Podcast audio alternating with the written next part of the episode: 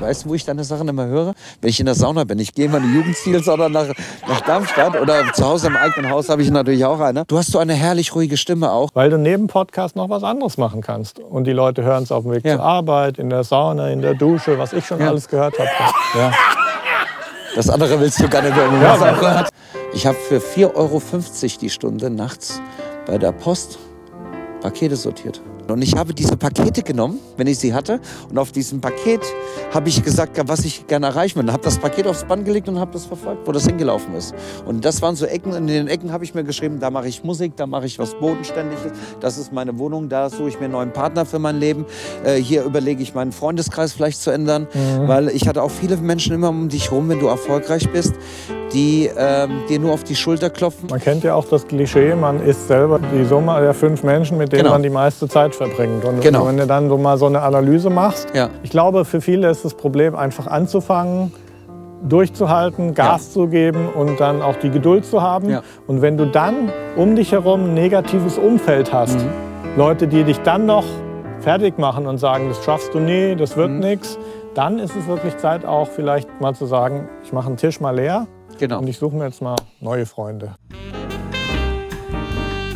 Casey, Musikproduzent, Casey A.K. Kai Soffel, Musikproduzent, DJ, Radio-Personality, unter anderem An- Antenne Unter anderem, Frankfurt. Fangen wir doch mal so an, für alle, die dich nicht kennen, und ich bin sicher, viele, die zugucken, kennen dich, weil wir sind jetzt auch unter anderem auf deinem Channel mit live, richtig? Gib mir doch mal einen ganz kurzen Abriss deines Lebens und wie du dahin gekommen bist, wo du jetzt bist und was du so machst und gemacht hast. Also angefangen hat alles in Kassel. Ich komme gebürtig aus Kassel. Kassel. Kassel in Nordhessen. Ja. Und ähm, bin dann äh, irgendwie, äh, ja, habe äh, hab meine Lehre gemacht als Radio- und Fernsehtechniker. Mhm.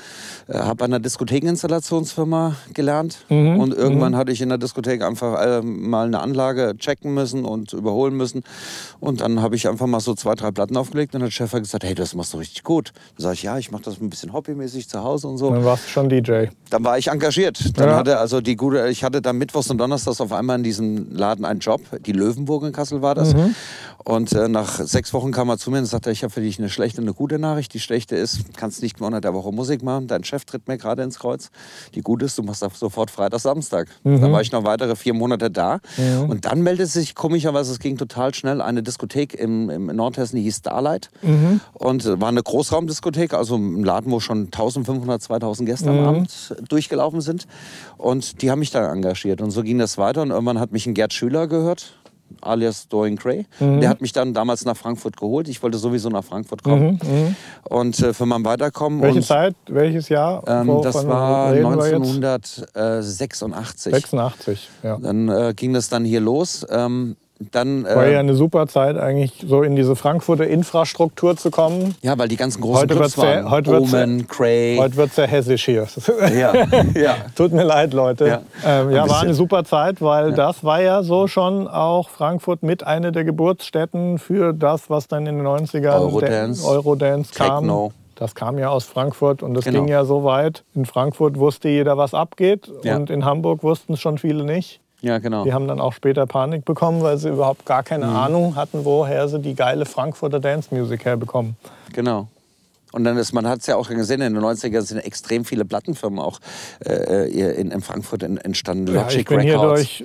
Klar, also Ja. erstmal war es so, dass ja der, der Underdog Zyx Music unheimlichen Single-Marktanteil Single-Marktanteil hatte, weil Ja. die haben einfach vor der Haustür gesehen, was da passiert. Ja. Haben es eingekauft, die waren schlau. Dann Sony hatte den Dancepool, Mhm. war es auch mit einer, das war eigentlich mein erster Deal, obwohl ich mit den Hamburgern schon zu tun hatte. Mhm. Ja. Eine der legendärsten Szene-Stories, die Ja. es überhaupt so gab. Und es sind ja durchaus dann auch an der Spitze der Bewegung dann auch Sachen um die Welt gegangen. Kann man ja Absolut. nicht anders sagen. An Ich hab- allen, hab- voran Snap. Genau, Culture Snap. Das ging dann irgendwann los und irgendwann stand ich in einer Diskothek, die ich äh, gar nicht als Diskothek so eingeschätzt hatte, kam aber da rein und dachte, bin in einer völlig neuen Welt. Das war die Tennisbar Bad Homburg. Mhm. Und das war 1988. Und äh, dort hat man mich dann irgendwie nach einem kurzen Gespräch, hat der Chef, der Heinz Brandenstein, mich dann kurzerhand als DJ eingestellt. Der hatte Mhm. mich irgendwo gehört. Und in dem Laden habe ich dann einen Turn von 13 Jahren hingelegt. Ich war 13 Jahre in dem Laden und da habe ich ganz viele Leute kennengelernt. Und da hat sich auch meine Musik geprägt. Ich habe Frank Farian kennengelernt, ich habe Michael Stark kennengelernt, der damals der Chef von Logic Records war und auch damals äh, äh, das Management gemacht hat, Jennifer Rush, äh, Tour Unlimited, die ganzen Sachen gemacht hat und auch die ganzen Farian-Sachen, La Bouche, No Mercy, Milli Vanilli und alles. So kam ich in den Dunstkreis schon mal rein. Und dann hatte ich dann jemanden, der, der an mich geglaubt hat, das war damals Fritz Rau, der damalige Chef vom Mama-Konzerts. Zwischen Fritz Rau und mir hat sich relativ schnell eine Freundschaft entwickelt. Und Fritz hat mir auch damals einen ganz wichtigen Satz gesagt. Wir haben ja damals dann so angefangen, ich bin dann damals mit in die DMP-Studios in den 90ern, äh, weil wir ja äh, Captain Hollywood More More gemacht Genau, die hatten den ganzen großen Durchbruch erstmal Genau. mit Captain Hollywood, haben dann aber auch nachgelegt. Genau, und da kamen ja diese Projekten ganzen als- Sachen ja, und die ja. ganzen, äh, ähm, und da waren auch die ersten Berührungen da mit, mit Nosi Katzmann, aber man kann nur ganz entfernt, weil er arbeitete ja mit Michael Eisele, aber man kannte sich schon. Aber heute, kommen wir später zu, äh, ist da ein ganz, ganz enger Kontakt aus Mhm. äh, Nosi Katzmann und mir geworden und auch geschäftlich sehr eng.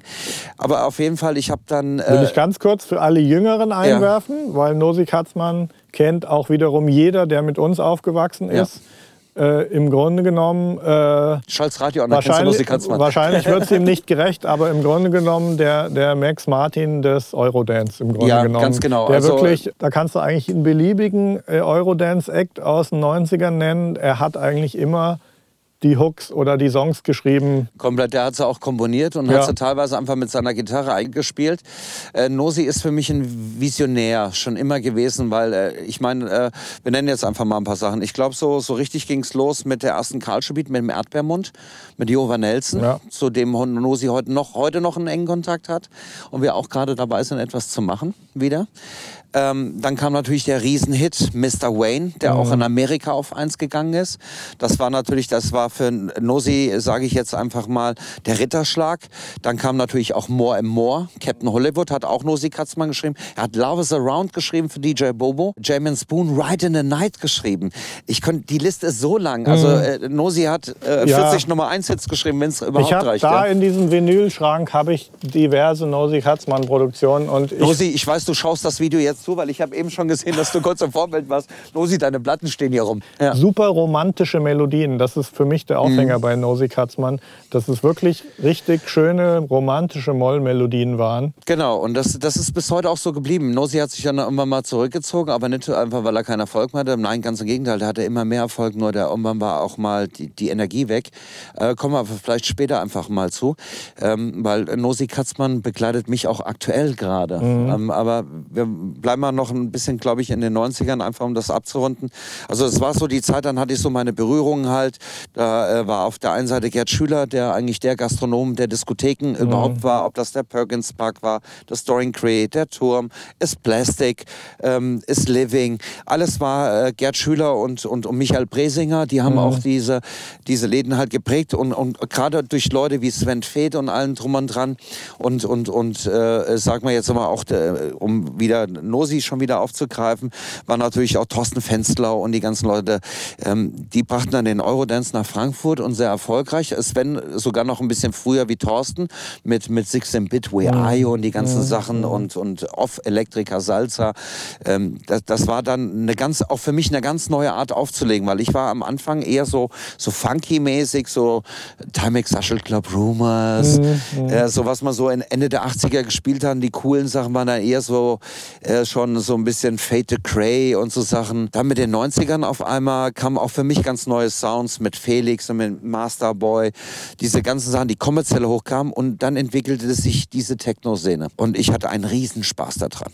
Also ich war sowieso drei bis vier Tage die Woche alleine in der Tennisbar am Auflegen und äh, dann noch ein, zwei Tage äh, in irgendwelchen anderen Clubs. Also ich war nur unterwegs. Und dann machte Frankfurt einen Riesensprung und alle sind nach Frankfurt gerannt. Es kam in Frankfurt dann Sound of Frankfurt noch dazu. Auch eine mega Veranstaltung immer gewesen. Verstehe ich bis heute nicht, äh, dass, dass es die nicht mehr gibt. Es war dann auch irgendwann, muss man fairerweise sagen, vorbei. Also äh, ein großer Schritt, negativer Schritt in der Richtung war auf jeden Fall, dass Sony Music weggegangen ist von Frankfurt. Ja. Habe ich persönlich auf jeden Fall als Riesenverlust empfunden. Dance Music ist ja, dann auch mal weniger geworden, hatte dann mal so eine Zeit. Ja. Wahrscheinlich, ich habe dann irgendwie 98 mit Dance Music irgendwie aufgehört. Ja. weil ich an so einem Punkt angelangt war. Ich ja dann auch, genau. Ich war dann irgendwann weg. Wo ich gesagt habe, ich kann jetzt keinen Four on the Floor mehr. Ja. Und dann hat sich natürlich wieder parallel im Underground was Neues ergeben. Und es haben dann auch Leute, die dann um 2000 mhm. Das Dance Music Ding hochgehalten ja. haben, ja. die sind dann mit der nächsten Welle wieder nach oben geschwemmt worden, als Getter dann kam und das genau. Ganze mit R&B fusioniert hat und genau. über Amerika Bob wieder Sinclair, die ganzen Leute, Fatboy Slim, hat. der genau. ein toller Musiker früher war, ja. auch heute für mich noch einer ist, den ich auf Ibiza sehr oft begegne, weil es ich war auch ja immer, Ibiza Es war schon immer alles da, aber von der Mainstream-Wahrnehmung her ist es dann schon abgetaucht für einen Moment. Genau. Und 2000, 2002 war dann nicht viel los und dann kam Eifel, schon I'm Blue und so Sachen, das kam ja dann später dann alles her. Das war Eifel, so, ja, Eifel war 99. Und da war ich dann irgendwie raus aus der Nummer dann auch. Ich, ich habe also, glaube ich, zur gleichen Zeit wie du den Absprung. Aber einfach, Ich war, weil ich war dann in New York in 2000 Ja. und habe da dann meine Hip-Hop-Lehre gemacht bei Ja. Bad Boy, bei Puff Daddy im Ja. Umfeld. Ja. Und ähm, Du hast auch, glaube ich, Buster Rhymes auch was gemacht, ne? Das war später. Ich habe für eine Firma gearbeitet, die so viel Backkatalog-Compilations mit Ja. Leuten gemacht haben. Ich habe jetzt gerade, hast du gesagt, Timex Social Club. Ja. Die Nummer habe ich ein, Re ein Reissue gemixt. Genau. Ach komm, Ja, hab- fand ich für mich eine der stärksten Nummern überhaupt. Und, das so ähm, ein Midnight Star fanden so für mich meine Top-Gruppen damals Genau, als hab, DJ. und da habe ich für so eine Compilation Company, die viel Backkatalog gemacht haben, habe ich viel Hip-Hop-Legenden von Ja, cool. DMX, Buster Ja. Rhymes, äh, alles Den habe ich gestern übrigens in einer Doku gesehen auf D-Max. Der war gestern drin bei uns so ein Buster, Buster Rhymes. Rhymes. Und ähm, da hat er irgendwie einen Bus umgebaut und dann hat man auch in seinem Studio gezeigt, das ist Mhm. ein cooler Typ. Äh, Schon ein bisschen abgedreht, aber. Ich, ich mag so Menschen halt. Ich mag Menschen, wenn sie nicht so die Norm sind. Das ist äh, irgendwie, ich, ich finde das total spannend. Auch mit Künstlern, wenn ich mit Künstlern im Studio arbeite, inzwischen betreibe ich ja zwei Tonstudios. Und ähm, da ist es irgendwie cool. Und ich habe ja dann auch, ich habe so angefangen irgendwann auch, weil wir gerade sagen, wo du dich auch in den Dance-Bereich verabschiedet hast, habe ich mich auch verabschiedet und wollte was ganz Neues probieren. Weil damals sagte jeder zu mir, cool ist, wenn du jetzt mal Schlager machst oder sowas. Da kann man richtig Geld verdienen.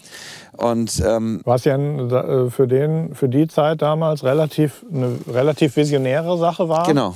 Heute ist es jetzt äh, rein businesstechnisch ja so, dass man sagen kann, ähm, äh, GEMA-Einnahmen bedeutet heute in Deutschland eigentlich Schlager im Ja. Wesentlichen, weil das internationale Repertoire wird von UK oder USA bedient. Ja. Da ist es auch schwierig bis unmöglich, da seinen Fuß in der Tür zu haben. Und dann ist es aber so, dass halt die Sender, die äh, Schlager spielen, äh, wahnsinnige Reichweiten haben.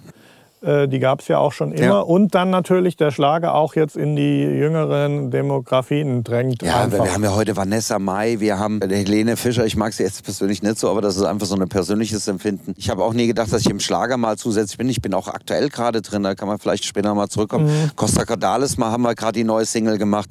Ähm, ich habe Herzgold gemacht. Äh, ich habe mit Daniela Katzenberger und Lukas Cordalis letztes Jahr ein Weihnachtsalbum gemacht, was wir nie gedacht hätten, dass das Album bis auf eins hochgeht. Damals, äh, Anfang 2000, wo ich damit angefangen, konnte ich mir das überhaupt nicht vorstellen. Aber irgendwie hat mir, äh, das war wieder Fritz Rau und auch Michael Stark, der heute der Manager auch von Mario Adolf ist. Der hat sich aus dem Musikbusiness rausgezogen. Wir hatten damals noch, nachdem er da aus, aus den Fariam-Projekten ausgestiegen ist und, und Jennifer Rush und alles nicht mehr gemacht hatte, dann hatte er noch kurz Joanna Zimmer gemacht, die blinde Sängerin. Da haben wir auch noch den, die Titelmelodie gemacht gehabt für Nur die Liebe zählt mit Kai Pflaume für Sat 1.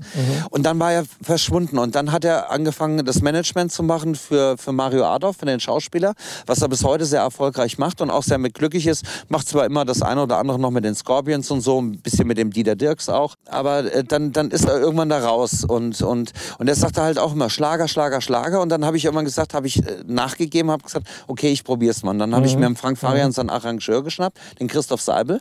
Und mit dem Christoph habe ich da, ähm, weil äh, auf mich kam ein Künstler zu, ähm, der, der damals sehr erfolgreich war, aber auch äh, total verrückt war. Das war Christian Anders. Es fährt ein Zug nach nirgendwo. Verliebt in die Lehre und was er alles gemacht hat. Und der kam also zu mir. Ähm, der war schon ein bisschen strange. Vor allen Dingen konnte ich es nie leiden, wenn äh, ein Künstler zu mir sagte im Stunde, Keichen könntest du mal machen. Ich heiße also entweder Kai oder Casey, aber ich heiße nicht Keichen. Das ist etwas, da könnte ich explodieren, die Verniedlichung von meinem Namen.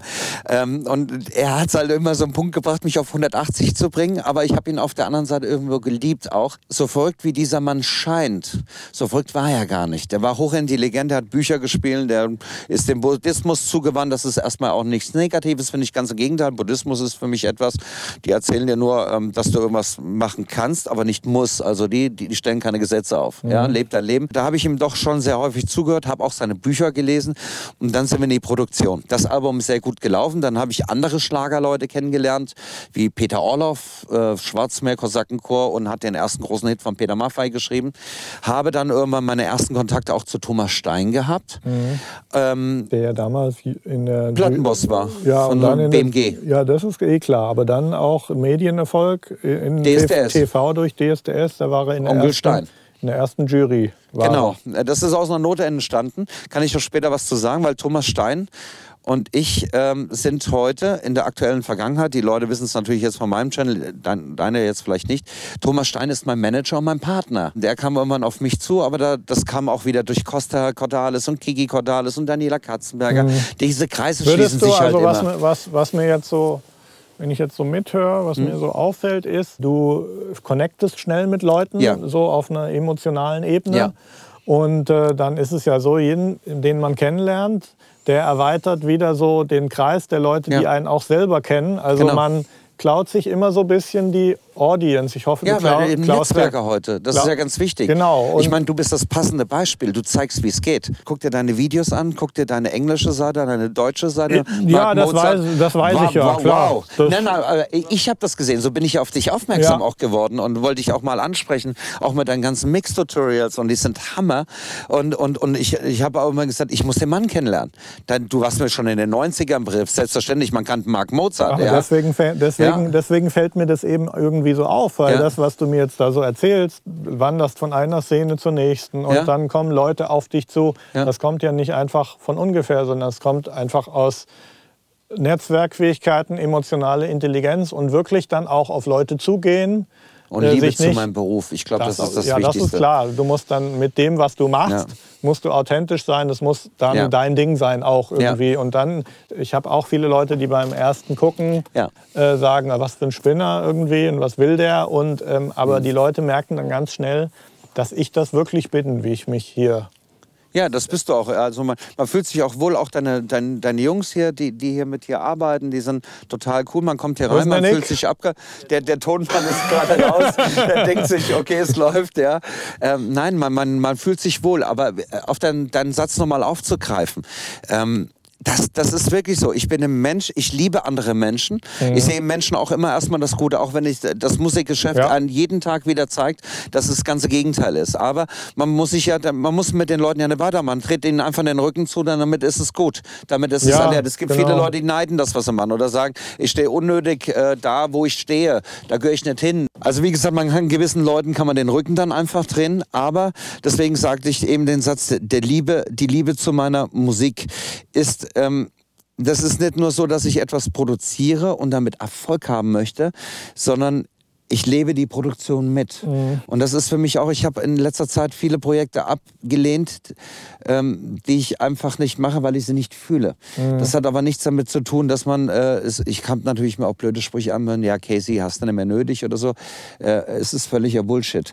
Mir haben Menschen wie Nosi Katzmann, wie Thomas Stein, äh, Peter Ries, mit dem ich sehr eng auch arbeite und äh, seit vielen Jahren, denen ich auch viel zu verdanken habe, wo ich heute stehe. Für die Leute, die Peter Ries nicht kennen, Produzent von den No Angels, Falco, äh, was hat er, ja gemacht. auch äh, eine der Frankfurter Persönlichkeiten Genau, im Bereich genau, aus den Musikproduktion. besseren auf Ries-Studios damals. Fall. Ne? Ja. Und ähm, das, das sind einfach Menschen, die haben mich auf den Weg gebracht. Äh, nicht nur Fritz Rau und den Frank Farian äh, und Michael Stark, sondern auch äh, Menschen wie Peter Ries, die mich einfach im Club gehört haben beim Auflegen. Mhm. Und die haben gesagt, wenn du so produzierst, wie du auflegst, dann habe ich Bock auf dich. Das war ein Peter Ries sein Satz und so kamen wir zusammen und haben dann auch gearbeitet. Aber ähm, Hat die DJ-Tätigkeit bei diesem Leute kennenlernen auch eine sehr große Rolle gespielt, ja, oder? ganz viel. Ja. Ganz viel, weil ich bin seit weit über 30 Jahren jetzt DJ. Und, ähm, ich, Und, da, äh, ich denke, ich schließe dieses Jahr auch, ich habe jetzt insgesamt dieses Jahr 123 Gigs gespielt. Mhm. Ich habe gedacht, es wären 124, waren aber nur 123. Was heißt nur, aber das sagt also, dass jeden dritten Tag auf der Bühne war. Ja, auf und Deutsch auch gesagt. auf einem Niveau, wo so mancher sich die Finger lecken würde, diese Ja. Jobs zu bekommen im Bereich auch viel Corporate für Unternehmen und so. Genau, ich mache alles für DVAG. Ja. Also da habe ich jetzt gerade drei Tage in Wien gespielt. Ich habe äh, dieses Jahr auch in der Frankfurter Festhalle gespielt mit Sarah Connor zwei Tage. Mhm. Ich habe jetzt mit Bülent Ceylan war ich auf der Bühne. Ich war für die ING DIBA mit Jan Delay auf der Bühne jetzt. Also ich habe viel Kontakt mit großen Künstlern. Ich habe jetzt letzte Woche SAP gemacht mit Tausenden von Menschen. Mhm. Ähm, ähm, was habe ich noch gemacht? Ich habe Jürgen Klopp seinen 50. Geburtstag gemacht. Mhm. Ähm, da war ich der DJ zusammen mit Camprino von den Toten Hosen, also die Toten Hosen live. Ich als DJ dazu. Ähm, das habe ich gemacht. Äh, was habe ich dieses Jahr noch alles Überall gemacht? jedes Event sind wieder neue Kontakte, neue Leute. Ja, ich mache halt sehr viel äh, Großgeschichten halt. Ich war mit Max Mutzke jetzt auf der Bühne. Ich die, ich mache die DTM seit vielen Jahren. Ich bis 24 Stunden Rennen.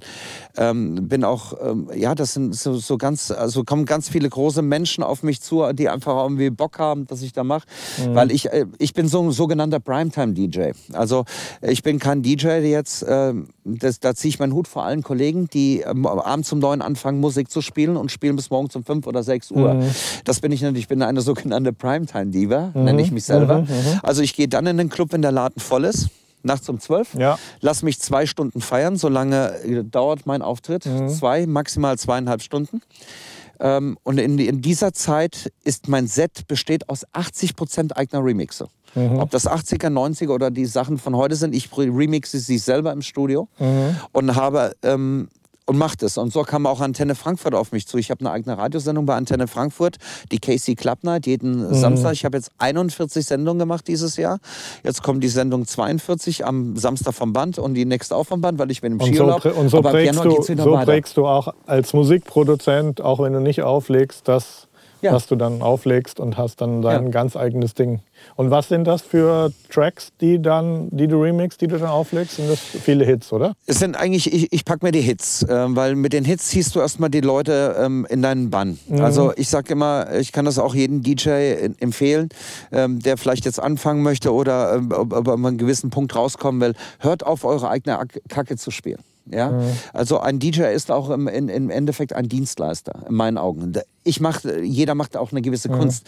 Wenn du die Leute irgendwann mal vor der Bühne abgeholt hast, dann kannst du auch zeigen, was du, was du persönlich gut findest oder wie du es findest. Das kannst du machen. Aber im Endeffekt musst du, ist es deine Aufgabe als DJ, die Leute von ihrem Alltag wegzubringen, die Leute in, in deine musikalische Welt eintauchen zu lassen und äh, dann mit ihnen äh, ein, ein, einen schönen Abend, schöne Stunden zu verbringen. Und, und, und dann, wenn du Glück hast und bist gut und machst das vernünftig, dann haben die Leute ein Vertrauen. Und auch wenn du dann mal eine Platte spielst, die den Leuten nicht so gut gefällt, das siehst du dann. Dann rennen sie nicht runter. Du siehst zwar eine Mimiken auf der Tanzfläche, naja, der war jetzt nicht so wirklich der Treffer, äh, der Song, aber sie gehen nicht von der Tanzfläche. Ja, wenn sie dich nicht mögen, rücken sie ab und stehen auf der, vor der Tanzfläche und du spülst ja am Abend zweimal die Tanzfläche leer, dann war es das für dich. Maximale der Club würde ich auch ja. nie wieder buchen. Ja. Ja, und, und, und das ist so, du musst dir das Vertrauen der Menschen erarbeiten. Ähm, und bei mir kommt ein ganz, ganz wichtiger Punkt dazu, das sind meine Fans. Ich habe sehr viele Fans als DJ,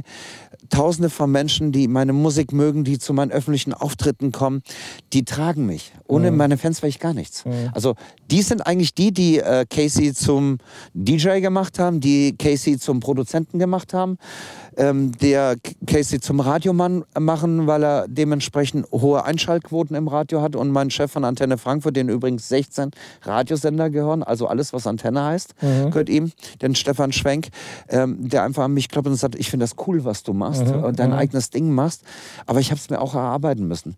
Und die Menschen haben mich dazu geprägt, also die, die, meine Fans, meine Kritiker, meine Kollegen. Menschen wie du, mit denen ich im, äh, gesessen habe und habe einen Remix gemacht und habe dann gesagt, hör mir das bitte mal. Und die haben gesagt, Entschuldigung Kai, aber was ist das bitte für eine Krütze? Was soll das? Ja, also die auch ehrlich zu mir machen. Ich brauche nicht nur die Menschen um mich rum, die Lobeshymnen über mich singen und die sich freuen, wenn ich mit meinem Live-Video morgens aus dem Tonstudio komme und das heißt immer der Produzent im Bademantel, weil ich offen im Bademantel einfach sitze, weil es einfach bequem ist. Ich fang, ähm, da lachen die Leute auch immer, weil, weil, aber das ist für mich so ein gewisses Ritual. Also ich bin ein Mensch, ich arbeite gern bis spät in die Nacht und äh, mache meine Produktion, aber würde nie dann anfangen, sie zu mischen, sondern ich gehe dann schlafen.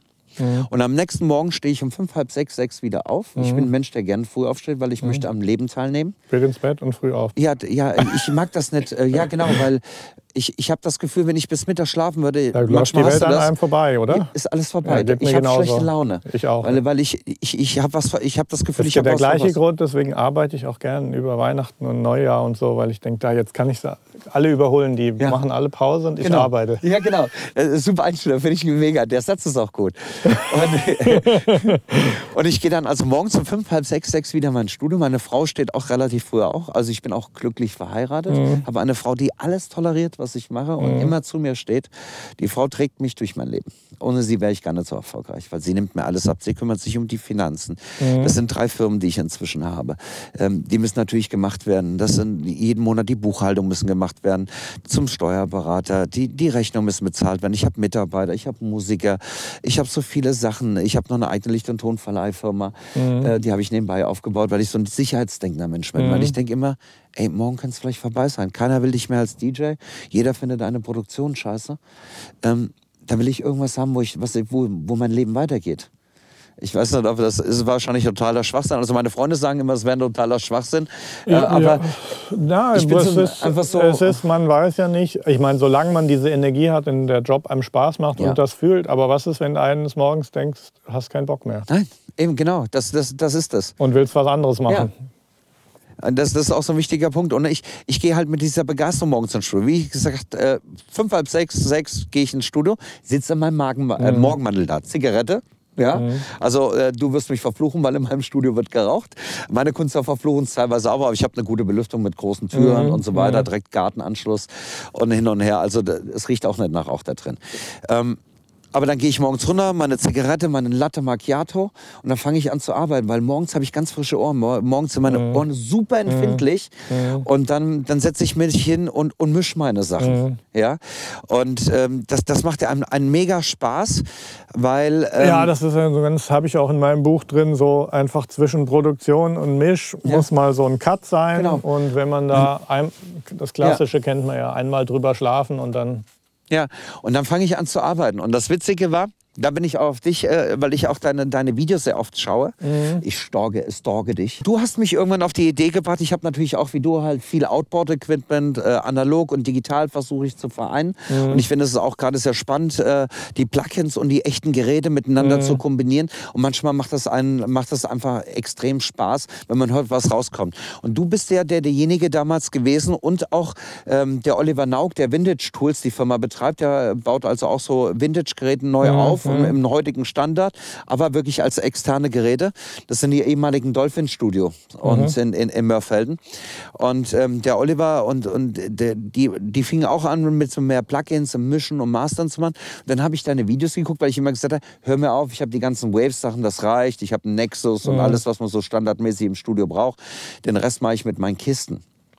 Und äh, dann habe ich mir deine Videotutorials angeguckt und auch so ähm, reingelesen in dein Buch ja. und, und, und, und so Sachen und auch so, so die Auszüge, die auf deiner Seite so sind. Und dann habe ich dich einen Tag verflucht, weil ich mit dem neuen ähm, Kane Katzmann Album eigentlich fertig war mit Nosi Katzmann. Der ist jetzt als Liedermacher mhm, unterwegs. Weiß mit ich, Stefan ja. Kahne, mit dem ja, Gitarristen. folge ich auch aufmerksam. Genau. Und äh, das Album habe ich ja gerade aktuell mhm. mit Nosi Katzmann produziert und äh, auch mit Hubert Nietzsche und äh, tolle Musiker wie Stefan Kahne, äh, Wolfi Ziegler von, von Herbert Grönemeyer, mhm. der Bassist unter anderem.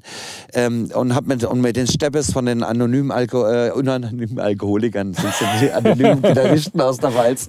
Und äh, nein, also richtig guten Musikern gearbeitet. Und, und das Album war eigentlich fertig. Und dann sehe ich dein Tutorial und dann habe ich also tiefer geforscht und dann habe ich die Templates irgendwann dann ja auch dann gehabt. Und dann, dann hat, das war der Punkt, wo ich dich dann verflucht habe, weil es klang so viel geiler. Mhm. Es klang wirklich so viel geiler. dass Nosi und ich, die, äh, der, der, wir haben acht Monate an diesem Album schon gearbeitet. Mhm. Waren eigentlich fertig. Wir haben komplette. Der Nosi wird jetzt nickend gerade vor seinem iPhone oder seinem Computer gerade sitzen, weil ich weiß, er guckt zu äh, und wird sagen, ja, das war so. Wo, ich, wo wir dann wirklich uns entschieden haben im Studio, wir schmeißen die Mixe komplett noch über Bord mhm. und haben komplett neu gemacht. Und dann habe ich die Slate-Sachen drauf, habe diese Templates von dir und ähm, ich habe sehr untypische Sachen gesehen, wie du die Kompressoren teilweise eingebaut mhm. hast. Und Sachen, ähm, wo ich dann gesagt habe, wow, ist da es nicht ist, auf der Summe so äh, wahnsinnig viel Kompressoren drauf? Dann habe ich aber geguckt, wie in deinen Templates die, die Sachen nichts. Ganz minimal. Ja, ja. Aber im Endeffekt war es wow. Und dann habe ich gesagt, Hammer. Und dann habe ich mich mal durchgearbeitet und. und äh, Kontonummer lässt du mir dann nachher da, oder? Ja, ja, klar. nein, nein, auf jeden Fall. Und das, das, das, das sind so Sachen, die, die, die, die machen mich dann glücklich, weil sie, also deswegen wollte ich das auch hey, sagen. Du, das kann ich für euch nur empfehlen. Ja. Weil egal wie ihr meint, wie toll ihr als Toninch seid oder mischt und mastert und eure Equipment kennt, probiert es mal aus. Äh, weil du, ich finde das spannend, äh, was, was Neues zu lernen. Was immer bei, der, bei dem ganzen Thema Mischen, Mastern, ja. pro, produzieren, was was ja. auch immer, auch wenn, wenn ein Songschreiber zu dir ja. als Produzent kommt, ja. es ist immer eigentlich so ein Hauptprinzip. Da ist jemand, der hat eine andere Perspektive, der mhm. blickt aus einer anderen, mit einer anderen Sichtweise ja. auf das, wo jemand schon viele hundert Stunden oft gesessen hat.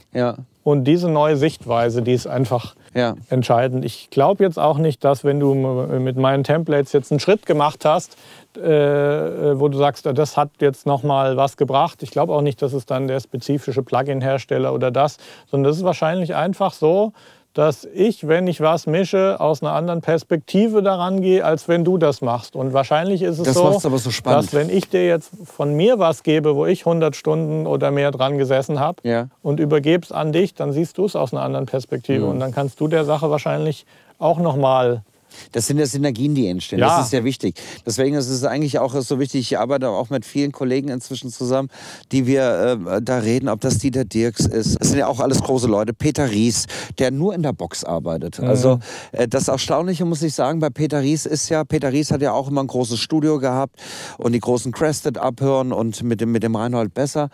Und dann hat er irgendwann sein Studio nach Wiesbaden verlegt. Und Peter Ries ist ja mein Produzent als DJ KC. Mhm. Also äh, wir produzieren zusammen The Force, da sind wir auch sehr erfolgreich, Peter Ries und ich. Mhm. Ähm, aber als äh, ich wollte nicht bei meinen eigenen Songs selber der Produzent sein. Also mhm. da bin ich, da habe ich gesagt, nee, das will ich nicht. Das mhm. ist mir zu too much. Da habe ich gesagt, Peter, du bist mein Produzent, niemand anders da. Mhm. Und ähm, das funktioniert auch. Und bei Peter sehe ich dann, der hat sein Logic X, ähm, der hat auch seine ganzen Waves-Sachen und hin und her und, und, und Isotope und alles, was es da so Schönes gibt. Der Slate hebe ich ihn gerade so ein bisschen drauf. Er hat das bei mir so mitgekriegt, wenn er dann Mischungen hört, wenn wir Vorproduktion bei ihm machen oder bei mir dann mischen oder mastern oder was auch immer, dann sagt er immer, wow, ist schon groß. Ja? Mhm. Und dann sage ich, ähm, also, aber er macht alles in der Box. Wahrscheinlich auch wieder irgendwie so Teil seiner Perspektive. Er braucht dann keine Hardware, er braucht nicht ja. patchen, sondern er hat das im Kopf. Ich glaube, es ist auch wichtig, dass das Setup, mit dem man arbeitet, auch ein bisschen ein Spiegel von dem ist, was man im Kopf als Struktur und Ordnung hat. Ja. Für den einen ist es so, für den anderen ist es so. Ich, ja. ich war ja ein extremer In-the-Box-Mensch ja. viele Jahre ja. und habe mir mit In-the-Box-Produktionen quasi die Möglichkeit erarbeitet, mir dann hier so ein Studio zu kaufen. Mhm. Für mich war es auch so, dass ich einfach äh, persönlich bekannt war mit jedem Ton, der in meiner ja. Produktion stattfand. Ja, ja. Und dann von daher es in the Box auch faszinierend fand, mhm. weil ich auch immer wollte, dass sie wirklich genau weiß, was da passiert ja. und dass man es auch quasi total übersichtlich hält und wirklich wie gesagt, es geht natürlich auch schneller. Kann es nicht anders. Du hast schnell mal was automatisiert. Wir gehen ja jetzt nun hier an Produktionen ja. ran, die schon fertig sind. Ja. Und gehen dann nochmal mit dem Mikroskop ran. Und in der Zeit, wo ich als Produzent gearbeitet habe, war ich auch oft an fünf, sechs Produktionen, Auftragsproduktionen mhm. gleichzeitig. Da war es auch wichtig, dass man das speichern konnte und mhm. äh, abrufbereit. Wenn so ein Pult auch Total Recall kann. Ähm, das ist, für, uns, trotzdem, das für, uns, für uns ist relativ unwesentlich, weil wenn wir hier rangehen, machen wir das Ding fertig. Der Kunde ja. will es dann auch haben ja. und so. Das ist dann auch schon Endphase. Das heißt, man macht es auf einen Rutsch. Meistens, ja. Gut. Wir haben hier auch unsere Methoden natürlich ja. für, für Fälle. Ja. Klar haben wir, machen wir hier mal einen Mix und dann kommt sieben Wochen kein Feedback vom Kunden, weil mhm. der gerade ein Video dreht oder ja, sonst was und so haben wir auch. Methoden, mhm. klar.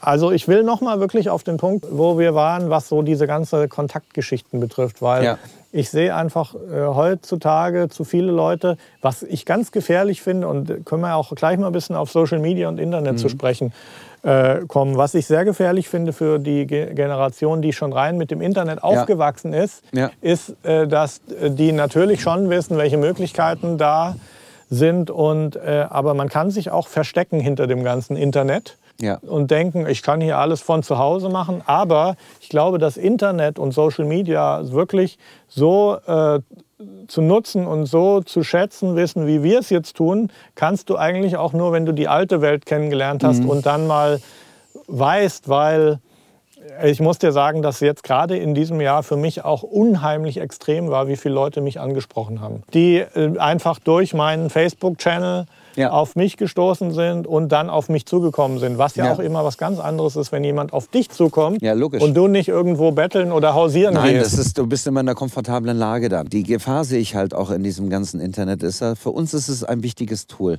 Ich meine, ähm, ja, im irgendwo ist immer, irgendwo ist immer wenn wir ehrlich sind, auch Selbstdarsteller.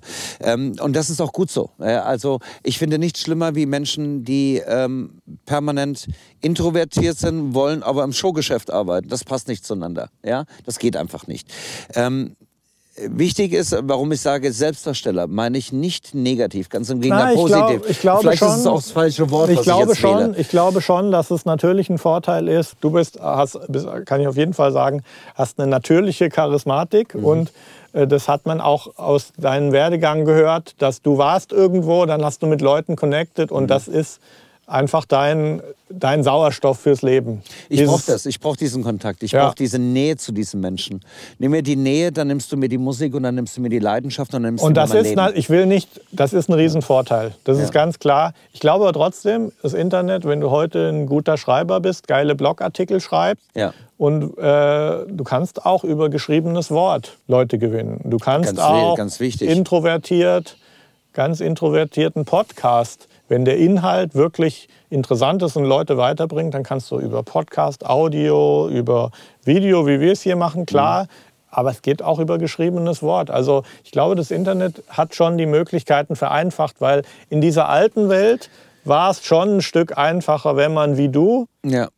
ein charismatischer Mensch, man muss dann natürlich, darf man nicht depressiv zu Hause sitzen, sondern man muss rausgehen, was machen. Und als DJ, wenn man dann es gehört ja auch was dazu, zu sagen, so, ich packe das jetzt an, ich gehe jetzt raus in die Welt mhm. und äh, lege jeden Abend auf und so. Es gibt ja auch Leute, die haben da gar keinen Bock drauf. Also ich kenne viele Leute, die ja. haben da gar keinen Bock. Die wollen um sechs zu Hause sein und dann Netflix gucken. Ja, genau.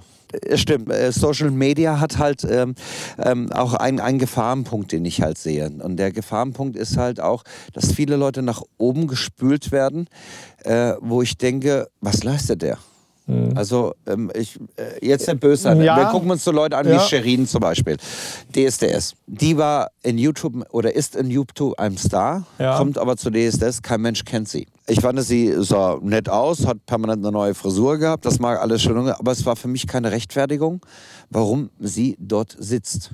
Und das sehe ich halt auch im Facebook. Ich sehe oft Menschen, die gar nichts leisten. Ich sage jetzt mal, ein Beat machen und sagen, sie mhm. sind Produzent. Das ist so etwas, was mich so nachdenklich macht. Naja, auf der anderen ähm, Seite ist, natürlich, ist natürlich jetzt sowas, äh, ja, ich bin jetzt auf Instagram auch sehr ak ja. aktiv und äh, dann habe ich natürlich die ganzen bleiben wir mal bei den deutschen Influencern ja. Ja. und so, die Fußballer, Frauen, wie auch immer. Ja. Äh, will jetzt nichts über einen Kamm scheren, aber es ist schon so ein Instagram-Channel aufzubauen und als, als Influencer wirklich auch was zu machen, wo dann auch, was dann auch wie ein Magnet die Leute anzieht und immer mehr wird. Ja. Ich glaube, es gibt dann, ich würde schon auch sagen, dass es eine Kunstform für sich ist. Ja. Es ist natürlich jetzt auch gerade im Moment ein wirtschaftliches Umfeld da, wo das funktioniert. Das heißt, ja. uns ging es lange nicht mehr so richtig schlecht in Deutschland. Wir Nein, haben kein, absolut, lange absolut, keinen richtigen absolut. Crash mehr gehabt. Nein. Wenn, wenn jetzt die Banken mal richtig crashen, ja. dann, dann merkst du das auch in deinem DJ-Corporate-Business, ist ganz klar. Absolut. Wir hatten jetzt einen langen Roll und deswegen mhm. haben wir jetzt auch so eine Phase, wo die Firmen halt auch solchen Influencern, wenn du jetzt... Äh, für mich ist da ein gutes Beispiel, weil sehr plakativ ist halt die Freundin von Mario Götze, mir fällt jetzt der Name nicht ein, ja. die äh, mit die führende Influencerin im Bereich Fashion, Beauty und die mhm. aber als Persönlichkeit durchaus wahrnehmbar ist. Und die macht das gut und das ist harte Arbeit, was sie da macht. Ähm, das ist eine Kunstform für sich. Im Moment ist es so, kannst du ja alles, was Aufmerksamkeit im Internet bringt, auch irgendwie monetarisieren. Ja. Kurzfristig. Aber das ist das, Ob was du ich damit langfristig gewinnst. Ja, genau. Mir, mir, ich. ich will den Satz also abhauen, ne, dass die Leute denken, um Gottes Willen, was sagt der jetzt hier? Nö, wir können ja ähm, hier ja alles erlauben. Äh, ein Beat machen. ja, also äh, ich, ich, ich äh, wehre mich dagegen äh, zu sagen, dass sich jeder als Künstler bezeichnen darf, weil er zum Beispiel einfach hergeht. In, äh, ich meine, wir kommen aus der, aus der Produktion und sind schon lange in dem Geschäft. Äh, wenn ich eine Taste am Keyboard bringe, namens Nexus, ja, habe ich einen kompletten Groove da stehen, ja, und der als seinen eigenen verkauft. Und man ganz klar hört, wo, wo dieser Loop herkommt, mhm. ja, oder seine 600.000 Loops, die er sich irgendwo bei äh, News, äh, News Next oder wie sie alle heißen, äh, einfach gezogen ja, hat. Die, klar, die, die, äh, Leute schreiben genauso äh, CEO of sowieso Label genau. auf ihr Instagram, wie halt jeder andere auch CEO ist da auf Instagram. Da verwehre ich mich halt gegen. Sobald ja. wie ein Künstler aber anfängt, etwas zu tun, ähm, der, der, muss gar nicht gut sein. Ähm, äh, wir waren auch nicht Kultur, gleich gut. Kulturelle Relevanz muss er bekommen. Er muss, er, er, er muss ein Ziel haben. Er muss, er muss bereit sein zu lernen. Er muss bereit sein, für seine Vision etwas zu investieren. Ähm, das äh, möchte ich sehen. Ich habe neulich auch eine Künstlerin, da hat der Thomas Lerchenberger, äh, der, der macht so Trachtenmoden und so Sachen, ein ganz lieber Kerl. Ähm, der, der hat mir eine Mädel gebracht, die, die, die, die, die ist Table Dancerin, Kara heißt sie. Ähm, die würde gern so deutsch ein bisschen Musik machen. Sie hat noch nicht viel, sie weiß noch nicht, wo ihre Stimme richtig steht. Aber dieses Brennen in den Augen, wo ich die gesehen mhm. habe, dass sie es wirklich will, ist für mich der Grund schon, sie ins Studio einzuladen, um mindestens mal zwei, drei Termine zu machen, um zu gucken, wo wir hingehen, die Reisen. Vielleicht mhm. schicke ich sie dann auf, zum George List in die Scream Factory nach Frankfurt oder zum Joe Whitney als Vocal Coach und lass sie erstmal das, das Singen lernen, richtig, wenn sie es nicht kann. Vielleicht ist sie auch ein super Naturtalent. Aber das ist jemand, der brennt, der kommt auf mich zu, der brennt, der aber steckt das, mich an. Aber das merkst du doch, jetzt sind wir beim Fußball, haben wir vorher ja. schon draußen kurz gesprochen, das ist doch Attitude gewinnt immer gegenüber ja. Talent langfristig. Ja, Ja, absolut. Aber ich, ich möchte halt sehen, dass Menschen das wollen. Ich, ich sehe halt sehr oft, dass Menschen viel so oft so halbherzig etwas machen. Mhm. Diese Liebe zum Detail fehlt. Du bist auch ein Menschen, Liebe zum Detail. Warum machst du mit deinen Leuten, wenn man hier an die Wand guckt, ich weiß nicht, ob man es jetzt im Bild sieht, die ganzen Vorverstärker hier. Es sieht ja Pultec, die ganzen Sachen, Urai, ein SSL-Pult, äh, BMW-Abhörer. Ähm, du hast, sagst ja selber, du hast jahrelang in der Box gearbeitet, das hat gut funktioniert in deinem Keller. Irgendwann wolltest du dir ein Studio aufbauen und heute ist es so, wenn du selber einfach das Gefühl hast, dass es ein Tag geiler noch klingt, war es den ganzen Aufwand wert, oder? Mhm. Und das finde ich Liebe zum Detail. Also was ja. ich merke, dass vielen Leuten eben fehlt, ist halt auch die Geduld. Und ich ja. glaube auch, wer dann mal schnell irgendwie schreibt, ich bin Beatmaker, CEO von ja. My Own Label oder was auch immer, genau. denen fehlt oft dann die Geduld wirklich dann mal fünf Jahre später, zehn Jahre später. Und äh, man muss kontinuierlich dranbleiben, die Geduld haben, weitermachen ich meine, ich bin der Mensch, der bei uns in der Produktion jetzt vielleicht vorne steht. Er wird immer sichtbar sein. Aber bei mir stehen so viele Menschen hinten dran. Das sind, ob das Arrangeure, ob das Musiker sind, ob das äh, Leute sind wie Mike Music Records. Ich habe ein eigenes Label inzwischen auch, äh, die das Label verwalten. Ja, das sind so viele Menschen hinter mir. Die Karin, der, der, der Mike, die da viel Arbeit machen. Mein Manager und Partner Thomas Stein, der äh, mit mir Termine macht, der mit mir nach Hamburg fährt und bei Warner einen Termin hat äh, und sitzt da mit dem Europa Europa-ENA da zusammen und, und macht mit mir Gespräche. Ein Peter Ries, der mich überhaupt auf diesen Weg gebracht hat. Ein Nosi Katzmann, mit dem ich gerade ein Album gemacht habe, der auch ein sehr enger Freund von mir geworden ist.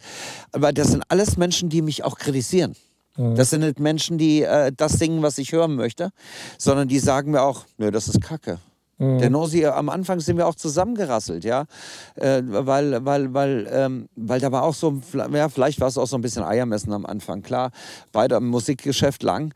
Aber ähm, Zumindest habe ich das so empfunden. Aber dann habe ich irgendwann Nosi Katzmann näher, kennengelernt.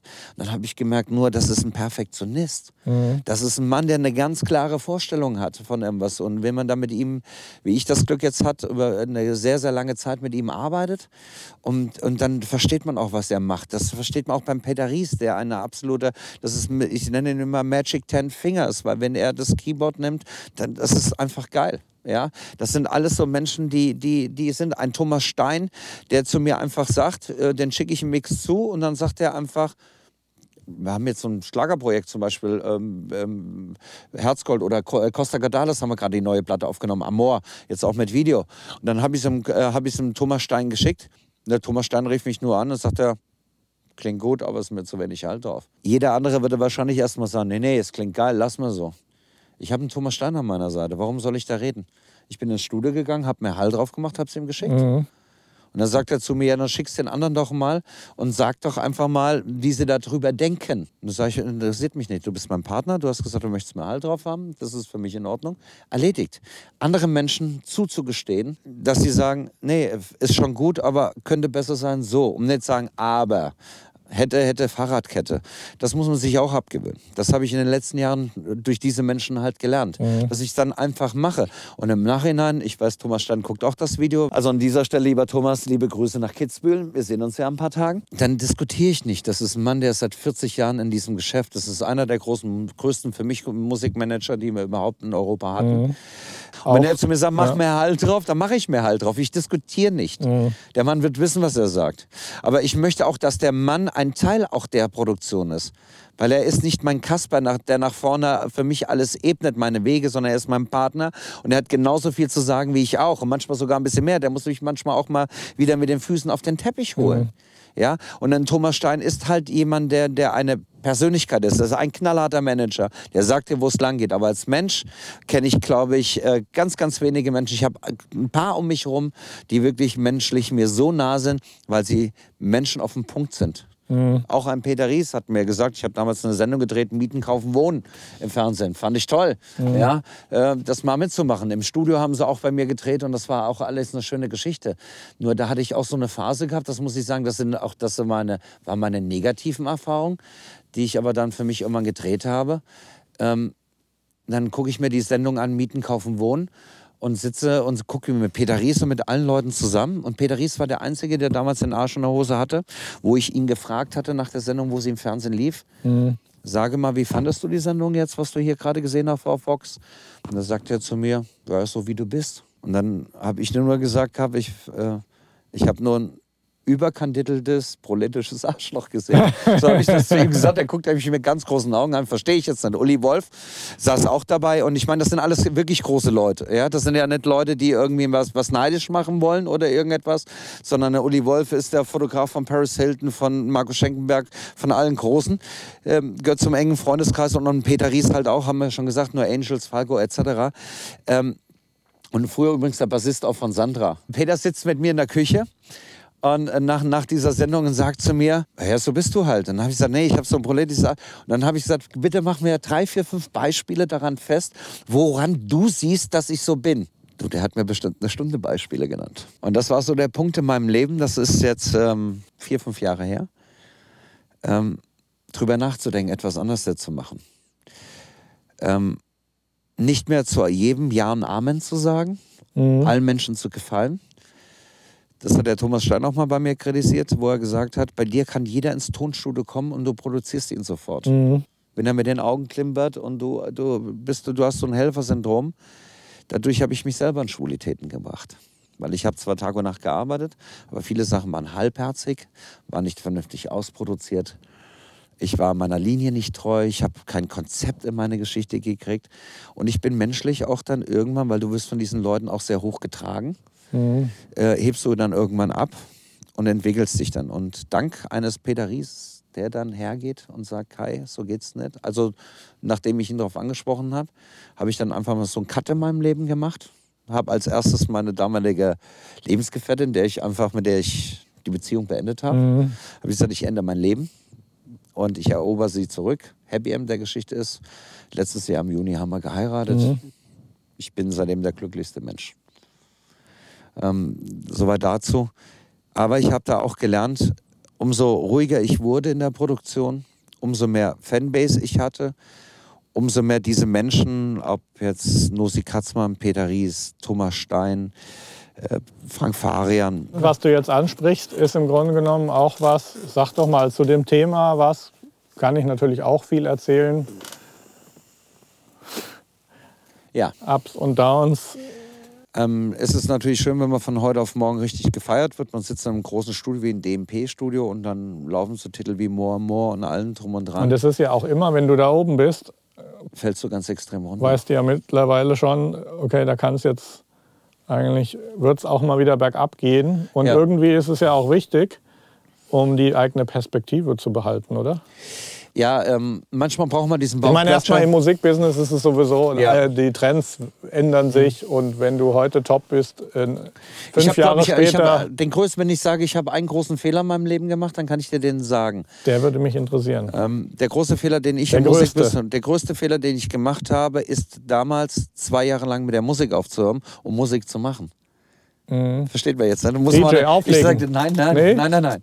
Ich habe ähm, 2008 äh, hatte ich die Vision gehabt, einen eigenen Radiosender zu machen, Casey Radio in Rottgau. Und äh, habe da viel Geld reingesteckt, habe meine Auflegerei zurückgeschoben, habe keine Produktion mehr im Studio gemacht, nur noch Werbespots gemacht und Jingles gemacht für den Radiosender. Habe aber damals ähm, Wenn man dann aufhört, äh, an dem weiterzuarbeiten, was Ja. einen an den Punkt gebracht hat. Ich habe gedacht, ich bin der Radiomacher. Mir liegt die Welt zu Füßen. Im Endeffekt war es dann so gewesen, ähm, kann ich dir ganz einfach sagen, was passiert ist. Ich habe so einen Dämpfer bekommen, dass ich alles verloren hatte. Ich hatte eigentlich nur noch mein Tonstudio und das nur noch in Teilen. Ähm, ich hatte, ich habe damals mit meiner damaligen Lebensgefährtin mich auch noch zu der Zeit getrennt, weil ich war dann völlig durch. Also ich war auch menschlich durch dann, nach, mit so viel Enttäuschung. Und dass es nicht funktionierte. War finanziell völligst am Boden, ganz unten. Und ich sage dir ganz ehrlich, was ich gemacht habe. Ich habe für 4,50 Euro die Stunde nachts bei der Post Pakete sortiert. Das war mir habe ich, scheißegal. hab ich maximalen Respekt. In dem Moment, wo du dann wirklich das Gefühl hast, jetzt geht es nicht mehr tiefer, Ja. Geht es nur darum, weiterzumachen. Genau. Und ich habe dann, aber für mich war das wichtig, weil bei diesem Paketestapel, Aber guck mal, was für ein Kontrast. Die Zeit, die wir uns jetzt hier unterhalten, ja, diese Situation Ja. zu in Kitzbühel mit Thomas Stein abhängen. Ja. Was wäre jetzt dein Tipp für Leute, die so selber das Gefühl haben, hey, ich bin irgendwie ganz unten und ich war auch noch nie woanders und ich habe aber einfach das Gefühl, ich will Musik machen und das ist mein was bei diesem Pakete-Sammeln mir aufgefallen ist, positiv. Mir ging es bei der, als du bei der Post bei gearbeitet der Post, hast. um einfach mein Auto tanken zu können, mir wieder eine Wohnung einzurichten, weil ich hatte mit, Freundin, mit meiner Freundin die Wohnung zusammen und so weiter. Also mir flog alles um die Ohren zu einer Zeit. Das Finanzamt kam, es waren so ganz viele Dinge, die passierten. Und ähm, Und dann habe ich dann da gestanden und habe diese Pakete dann äh, von diesen Bändern genommen. Idiotenjob. Ich hätte was anderes machen können. Ich bin Radio- und Fernsehtechniker gelernt. Ich habe einen Zweier LKW-Führerschein. Ich hätte LKW fahren können. Ich hätte alles Mögliche machen aber können. wenn du mit ich dir hätte so- mehr DJ-Jobs Ja. machen können. Aber ich wollte das nicht. Ähm, ich ich sage auch wieso. Äh, ich habe da gesessen und habe diese Pakete sortiert. Das Schöne, was ich hatte, da waren zwar einige Menschen um mich rum, aber man hat miteinander nicht gesprochen. Ich habe da viel Zeit gehabt, drüber nachzudenken, was ich will. Du, du warst, und ich schon habe die Pakete du warst genommen. dann schon auch in dem Moment, interpretiere ich das richtig, irgendwie ausgebrannt. völlig ausgebrannt. Ja. Ich war leer. Ja. So wie Nosi Katzmann das hatte, dass er Ende der 90er ausgestiegen ist, weil er einen Burnout hatte. Mhm. Der hat nicht aufgehört, weil er keine Ideen mehr für Hits hat. Dieser Mann hat, ich weiß es wirklich, weil ich kenne sehr viele nimmt Sachen. Ich kenne immer noch nicht alle. Der macht einen Hit nach dem anderen und auch unser neues Album, Mhm. das Karne Katzmann Album, Icy Sign wird der Knaller, was im Februar rauskommt. Mhm. Ja, kann ich wirklich versprechen, kann ich dir später, ich habe es ja auch mitgebracht, weil ich auch gerne dein, deine Fachmeinung Mhm. zu diesem Album hören möchte. Ähm, äh, der war ausgebrannt und ich war ausgebrannt und ich habe diese Pakete genommen, wenn ich sie hatte und auf diesem Paket habe ich gesagt, was ich gerne erreichen will. Habe das Paket aufs Band gelegt und habe das verfolgt, wo das hingelaufen ist. Und das waren so Ecken, in den Ecken habe ich mir geschrieben, da mache ich Musik, da mache ich was Bodenständiges, das ist meine Wohnung, da suche ich mir einen neuen Partner für mein Leben. Äh, hier überlege ich meinen Freundeskreis vielleicht zu ändern, weil ich hatte auch viele Menschen immer um dich rum, wenn du erfolgreich bist, die ähm, dir nur auf die Schulter klopfen. Man kennt ja auch das Klischee, man ist selber die Summe der fünf Menschen, mit denen Genau. man die meiste Zeit verbringt. Und Genau. wenn du dann so mal so eine Analyse machst, Ja. ich glaube, für viele ist das Problem, einfach anzufangen, durchzuhalten, Gas zu geben und dann auch die Geduld zu haben. Ja. Und wenn du dann um dich herum ein negatives Umfeld hast, Mhm. Leute, die dich dann noch fertig machen und sagen, das schaffst du nie, das wird Mhm. nichts, dann ist es wirklich Zeit auch vielleicht mal zu sagen, ich mache einen Tisch mal leer Genau. und ich suche mir jetzt mal neue Freunde. Das habe ich gemacht am Peter Ries eine Anzeige. Ich habe mein Handy genommen und habe diese Freunde, die mir nicht gut taten, die mich von diesem Boden weggeholt haben, nacheinander gelöscht. Aber die meisten habe ich sogar noch per WhatsApp angeschrieben, dass sie sich bei mir nicht mehr melden brauchen und aus welchem Grund heraus. Ich wollte also wirklich einen Schnitt machen und nicht einfach mich verstecken und sagen, ich kenne den einfach nicht mehr, sondern ich wollte das einfach abschließen. Hast du auch erklärt dann. Genau. Ja. Also, und dann bin ich bei der Post und dann bin ich ganz unten. Und dann habe ich gesagt, ich möchte Musik machen wieder, aber ich möchte, fachlich kann ich das, was ich kann. Das, das wusste ich und dann kann ich wieder ansetzen. Das war für mich gar nicht das Problem. Und Ja, auch mit dem ja. Featuring war für mich alles nicht das Problem. Ich wollte aber die Musik von der anderen Seite mal gestalten. Die, die andere Seite der, der Musik leben. Und was habe ich gemacht? Ich habe mich bei der GEMA vorgestellt in Wiesbaden Mhm. in der Abraham-Lincoln-Straße und habe gesagt, ich würde gern bei euch im Vertrieb arbeiten und würde gerne einen Vertrieb schulen. Mhm. Und daraufhin haben, und ich bin da einfach ganz selbstsicher da reingerannt. Mhm. Nach, nach so einer Nachtsession in, in so einem, in, bei der Post, das war nur vier oder sechs Wochen, als ich das gemacht habe. Weil ich wollte einfach nur diese Zeit nutzen, um mir Gedanken zu machen, wie ich mein Leben weitergestalte. Mhm. Und da habe ich also bei der GEMA gestanden und da stand dann der, der oberste Chef von der GEMA da und habe mich mit dem unterhalten und habe gesagt, ich würde gerne einen Vertrieb schulen, ich komme aus der Musikproduktion und vielleicht ist das der richtige Weg, euren Vertrieblern zu erklären, die GEMA auch näher zu bringen und wie sie den, den Leuten sagen, warum sie GEMA um diese Sachen bezahlen sollen. Ähm, und das fanden die gut und haben mich dann auf einen nach dem anderen Lehrgang geschickt. Haben mich eingestellt, haben mich auf einen Lehrgang geschickt. Ich habe das gelernt. Ich habe eine Menge Spaß gehabt. Ich habe mhm. eine Menge auch von dieser äh, kaufmännischen Seite kennengelernt äh, der Musik, mhm. was ganz wichtig ist und äh, habe das dann zwei, drei Jahre, äh, fast drei Jahre gemacht, bei der GEMA gearbeitet. Mhm, mhm, ähm, habe mir damit meine Existenz wieder aufgemacht, habe sehr viel gearbeitet, habe auch sehr viel Geld verdient bei der GEMA, äh, also wirklich, muss man sagen. Ähm, die haben mich wirklich fürstlich auch bezahlt. Habe also mein Leben komplett aufgebaut, mein Studio hat wieder gestanden, meine Bookings waren wieder da. Ich musste also mit der GEMA sehr oft auch diskutieren, Leute, dann und dann bin ich nicht da, hier habe ich Auftritte. Aber das haben die alles mitgemacht. Die fanden das gut, weil der, der, der Chef fand, fand das gut, wie ich äh, das mache, weil ich war auch sehr ehrlich gewesen, warum ich da bin.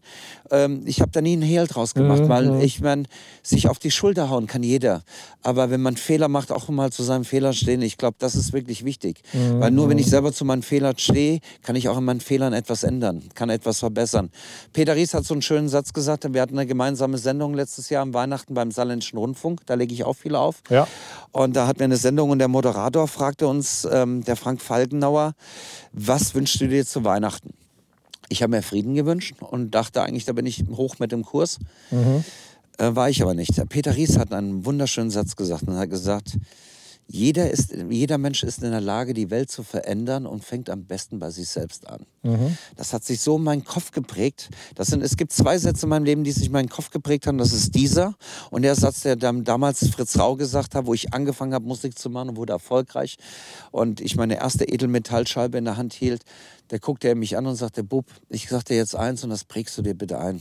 Auf der Treppe nach oben immer schön freundlich sein und grüßen, weil auf der Treppe nach unten kommen sie dir alle wieder entgegen. so ist es genau passiert in diesem Leben. Ich bin runtergerutscht. Ähm, sicherlich auch mit Eigenverschulden. Also man, man könnte jetzt hergehen und könnte sagen, du bist schuld, du bist schuld. Man ist immer seines Glücks eigener Schmied. Ähm, ich habe aber aus das dieser ist wahrscheinlich die, die, wichtigste Erkenntnis, genau. ist, dass es am sinnvollsten ist, äh, sich selber in die Verantwortung zu nehmen. Genau. Weil man kann, man hat einen Einfluss drauf. Richtig. Und ähm, vielleicht nicht hundertprozentig. Man kann nicht alles. Es gibt wirklich auch Schicksalsschläge ja. und es können einem Sachen passieren, für die man nichts Absolut. kann. Aber, Aber in der Regel macht man schon selber seine solange Man, man kann ja auch ist, gegensteuern. Immer, solange immer. man gesund genau. ist, nicht die Gegend abbrennt Nein. komplett oder irgendwie und Familie. Und Kriegsgebiet ist oder ja. so einen Idioten wie oder den Trump als Präsidenten hat. Oder ja. Ähm, ähm, Sehe ich auch so. Also von unten nach oben war es schön wieder zu sehen. Das ging auch sehr schnell. Mhm. Also innerhalb von einem Jahr war ich auch sehr weit wieder oben, ähm, weil ich einfach wieder einfach nur meinen Job gemacht habe. Die Leute hatten auch das Gefühl, ich war nie weg. Mhm. Ja, ähm, ich habe das auch nicht natürlich draußen so groß so kommuniziert, äh. aber ich habe ein wichtiges gelernt und das ist die, diese Frage, die ich, ich habe jetzt lange ausgeholt, mhm. aber die ich dir damit jetzt beantworten kann, ja. ist halt einfach, ähm, jeden Tipp, den ich den Menschen geben kann, wenn sie etwas machen, egal was sie machen und von unten kommen. Der Glaube schafft dir Menschen um dich herum, die wirklich ehrlich mit dir sind. Mhm. Und sei immer selber kritisch zu dir. Wenn jeder schon sagt, es ist geil, was du machst, hör nochmal mit deinen Ohren drüber. Guck, ob du es noch ein bisschen besser machen kannst. Mhm. Geh andere Kanäle an. Mhm. Die Leute, die dich vielleicht nicht kennen, die dich vielleicht nicht lieben. Mhm. Ähm, geh, ja, äh, versuch kritisch dran zu gehen. Ähm, sich nicht nur baden zu lassen in irgendetwas, was sein könnte. Oder weil wir jetzt gerade mhm. mal in den Dance-Charts, ich hatte jetzt auch mit Beck Sander vor Weihnachten wieder so ein Ding, mal eben auf neun in, in den, in den Dance-Charts. Aber das bedeutet mir nicht so viel. Ich freue mich über meinen Erfolg. Keine mhm. Frage, weil meine Fans draußen sind das, die Leute, die meine Auftritte besuchen, die meine Platten kaufen, die meine Live-Videos liken, die teilen das. Du wirst auch das Video sehen, was wir hier machen. Guck mal heute Abend drauf, wie viele Menschen es bei mir gibt, die im Anschluss, wenn das Video fertig ist, noch Kommentare schreiben, mhm. liken und es teilen. Das ist das wird zigmal geteilt, die Leute machen, die haben einen Eigenmotor, die, die helfen mir. Die sind für mich sehr, sehr wichtig. Sind die sind Leute, meine die Seele. Lange schon begleiten, auch, ja, oder? Ganz, ja. ganz lange. Ja. Und es kommen immer wieder neue Menschen dazu und, und, und, und Menschen, die irgendwas für mich tun, wo ich immer manchmal denke, Mensch, eigentlich kennst du mich nur virtuell oder äh, von Auftritten mhm. und tust das alles für mich. Das, da frage ich dann. Ich, manchmal frage ich auch die Leute, warum machst du das? Ja? Und, und, und ich dann auch immer das Ge Ge Gefühl habe, ich bin dann auch so ein bisschen in der Bringschuld der Menschen gegenüber, ähm, et etwas zu machen. Und, und wenn ich dann wie neulich jemanden anspreche und sage, hey, ich bin so dankbar wie meine Fanclubleiterin, die Laura oder die Nicole äh, oder die Isabel Hildebrand, die, das sind alles Menschen, die für mich arbeiten und, und, und die ganzen Fans betreuen, die ganzen Seiten betreuen, weil ich habe gar keine Zeit dafür. Ähm, und wenn ich dann sage, ey, wie, wie, wie kann ich das wieder gut machen? Nein, das ist alles in Ordnung, wir lieben das, wir machen das gern. Aber ich habe da manchmal auch schon ein schlechtes Gewissen, weil das sind Menschen, die ihre Zeit nehmen, Zeit, die sie weniger für ihre Familie haben, Zeit, die sie mhm. weniger vielleicht für ihre Hobbys haben.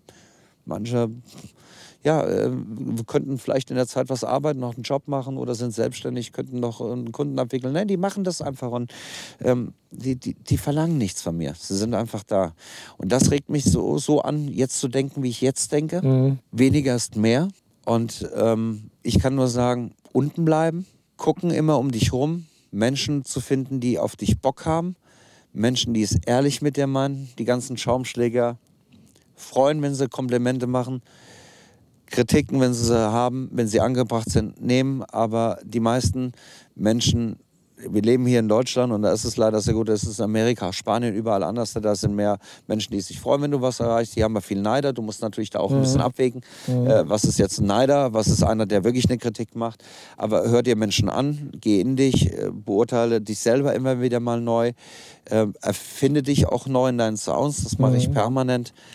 Ähm, ja, Harte Arbeit. Weiter. Inwiefern ein Faktor? für mich keine harte Arbeit. Ich habe, ähm, wenn die Leute mal sagen, du hast da Stress, weil ich jeden Tag 14, 16 Stunden im Studio sitze, mhm. ich habe keinen Stress. Stress fängt im Kopf an. Für dich ist es. Für mich ist es ein höherer Arbeitsaufwand. Ja, yeah, mir macht Spaß. Und ja, für deswegen, mich ist, äh, das ist deswegen keine gar, harte Arbeit. Ist es für mich keine Arbeit. Ich habe 22 Stunden in meinem Leben gearbeitet. Das war bei der Bundeswehr. Da wurde ich krank geschrieben, es wäre Dienstzeitende. das waren die einzigen 22 Stunden, die ich in meinem Leben gearbeitet habe. Das heißt Alles andere ist meine Berufung. heißt dann eigentlich im Umkehrschluss, dass eigentlich äh, wer, wer was macht, was er als Arbeit empfindet, der sollte noch mal gucken, ob er das Richtige macht. Ja, weil wenn wir ganz ehrlich sind, die meisten, äh, also die meisten Burnouts, die Menschen haben, nicht alle, aber wir haben auch Musiker, die, die das auch, denen das auch passiert. Aber die meisten Burnouts passieren einfach deswegen, weil Menschen Stress haben. Die machen etwas, um äh, etwas ähm, ähm, zu erreichen, einen gewissen Standard. Da ähm, verurteile ich auch so ein bisschen unsere Politik hier in Deutschland, weil auch viel wird da gesteuert. Viele Menschen werden krank einfach äh, über unsere Politik, weil unsere mhm. Sozialnetze nicht so fangen, wie sie fangen ja, das müssen. fängt schon an, wenn ich sehe, wenn Freunde von mir, die arbeitslos sind, wenn die zum Arbeitsamt gehen, ja. da ist doch nicht wirklich einer da, der mal den Menschen durchleuchtet und guckt, genau. wo würde der jetzt als Mensch auch aufgehen, sondern ja. da wird krampfig umgeschult auf irgendwas, was angeblich die nächsten Jahre dann ja. gefragt sein soll. Da wird gar nicht, gar nicht gefragt. Und da, wird, und da bleibt viel PS auf der Straße genau. in unserem Land. Wenn unsere Politik äh, anfangen würde, mal Politik zu machen, ein bisschen zu gucken, wie es Menschen wirklich geht, wie Menschen aus dem Druck rausgenommen werden, weil jeder wird natürlich mal mit, äh, bei einer Zweiklassengesellschaft, in der wir uns einfach hinbewegen äh, und jeder möchte natürlich zu der Klasse da oben gehören, aber ich weiß auch nicht unbedingt, ob die Klasse da oben wirklich die Klasse ist, weil für mich die wirklich kranken Menschen sind meistens in den oberen Etagen. Wie gesagt, Freunde von mir, die halt arbeitslos sind, wirklich auch nicht weiter wissen, denen fehlt es eben dann oft auch an diesem Umfeld, was sagt, hey, du kannst, ja. ich versuche es dann immer und ich versuche ja. wirklich, ich nehme mir auch für die Leute dann viel Zeit und versuche einen Kick zu geben und, und zu sagen und, und ich sehe vielleicht, dass jemand komplett heute Morgen haben wir gerade gesprochen, gell, äh, dass jemand super charismatisch ist ja. und eigentlich echt was machen könnte, gerade mit den ganzen Mitteln, die Social Media und das ja. Internet hat, ja. wo du wirklich mit allem Möglichen deine Nische finden kannst. Das ist ein Hashtag entfernt, dass irgendjemand dich entdeckt irgendwo und sieht, der macht was Geiles. Ja, aber das ist das, was, was man ja auch will. Oder das ist das, guck mal, du hast, du hast auch einen gewissen Namen, du musst keine neuen Sachen machen. Du kannst dich hier hinstellen, machst deine, arbeitest deine Aufträge ab und alles ist gut. Also dazu zu dem Thema kann ich auch nur sagen, dass meine Karriere auch durchaus diese Aspekte hatte. Ja. Und natürlich, je älter man wird, äh, wird man ein besserer Geschäftsmann mit Sicherheit. Die Wellen werden kleiner. Das wird alles so. Es geht und nur darum, wie groß das ja, Weihnachtsgeschenk ausfällt. ja, Kriegst du was zu Weihnachten? äh, ich brauch, guck dich doch hier um, ich brauche doch kein So, Weihnachten. ich habe gedacht, das ist so, das ist für mich. Ich habe gedacht, das wäre mein Geschenk bei mir schon. nee, nee es, ich glaube, ähm, es ist dann auch eher so, ich habe ich hab auch immer versucht, einfach mich weiterzuentwickeln und mir neue Einflüsse ins Leben zu holen und, und, und Inspirationen. Und für mich ist eigentlich der entscheidende Faktor, dass man das macht, was man auch wirklich ist, genau wie du es sagst, dass ich nichts als Arbeit empfinde. Und äh, also die schönste Arbeit, in der man aufgeht, hat Aspekte, die einem keinen Spaß machen, das ist auch klar. Ich finde, die Perspektive ist halt auch immer unheimlich wichtig, dass man eben, es ist auch nicht immer alles, man muss an dem Prozess auch Spaß haben, was zu entwickeln. Es ist immer ein Kampf und äh, es muss auch immer wieder ein elementarer Kampf sein, Ja. sonst ist die Perspektive einfach weg. Ja. Aber du arbeitest ja auch viel mit jungen Leuten und deine jungen Leute, ihr entwickelt ja auch hier. Ja, ich versuche generell rund um, mein, rund um meine Passion einfach auch Ja. zu erweitern. Ich habe jetzt zum Beispiel, muss ich mal auf die Uhr schauen, um 13.30 Uhr. Ich glaube, ähm, mal fast, ne? Wir haben 13 Uhr, Eine ja. halbe Stunde haben wir noch. In einer halben Stunde habe ich eine Telefonkonferenz ähm, mit einem Kunden, mit dem, äh, den ich berate in Sachen Social Media. Ja. Das kann gefährlich sein, Ja. zu sehr in alle Richtungen auszuschweifen. Aber ähm, bei mir sind die Sachen dann schon relativ fundiert, wenn ich irgendwie was angehe. Dadurch, dass wir jetzt gerade in diesem Jahr den, den Channel sehr sichtbar gemacht haben, ich will nicht sagen aufgebaut, weil der Aufbau, der dauert viel länger. Der Aufbau, der kommt halt auch daher, dass ich mit wahrscheinlich 500 Leuten angefangen habe, die wirklich mich schon lange kennen, tiefes Vertrauen in mich haben und äh, und in dem Moment, wo du dann einen Blogartikel schreibst, Videos veröffentlichst und so, wenn, dann die, wenn du dann einen harten Kern von Leuten hast, Ja. die dir vertrauen, dann wird Ja. das halt unheimlich schnell viral. Und Ja. da sind halt aus 500 unheimlich schnell 40.000 geworden. Und dann entwickelt das halt so eine Dynamik. Aber wir sind in dem Jahr extrem viel sichtbarer geworden. Also, so bin ich auch auf euch aufmerksam Ja, geworden. jeder. Und Ich meine, die Blogs sind auch alle toll. Ich habe mir selber die Podcast-Sachen angehört. Ähm, ich, hab, ich, ich schaue wenn, nach Möglichkeit, wenn ich Zeit habe, immer das Video. Ja. Ansonsten ist es steht ja auch Gott sei Dank immer offline. Auch Ja. für die Kollegen wirklich, schaut euch mal auf der Seite, geht mal drauf, die jetzt vielleicht von meiner Seite aus zuschauen, gar nicht jetzt direkt über die Mark Mozart-Seite. Es gibt eine deutsche Seite, Ja. also das ist, ich habe ja äh, in Englisch eigentlich angefangen, Mhm. weil mein Englisch ist auch vielleicht, wenn ich manchmal äh, mündlich ein bisschen wie Lotta Matthäus klinge, äh, hat das mehr damit zu tun, dass ich hier keine Native Speaker um mich herum Ja. habe. Aber mein schriftliches Englisch ist top, 100 Prozent Ja. perfekt. Deswegen habe ich auch äh, sehr viel in Englisch geschrieben. Und es ist dann halt auch so, die Seite, wo wir jetzt drauf sind, die hat Ja. jetzt 5.500 Follower. Es gibt noch eine internationale Seite Ja. und die ist bei 82.000 momentan. Und das ist halt dann schon so ein Bereich, Mhm. wo du irgendwie kaum jemand findest, der Musik mixt und 82.000 Follower hat.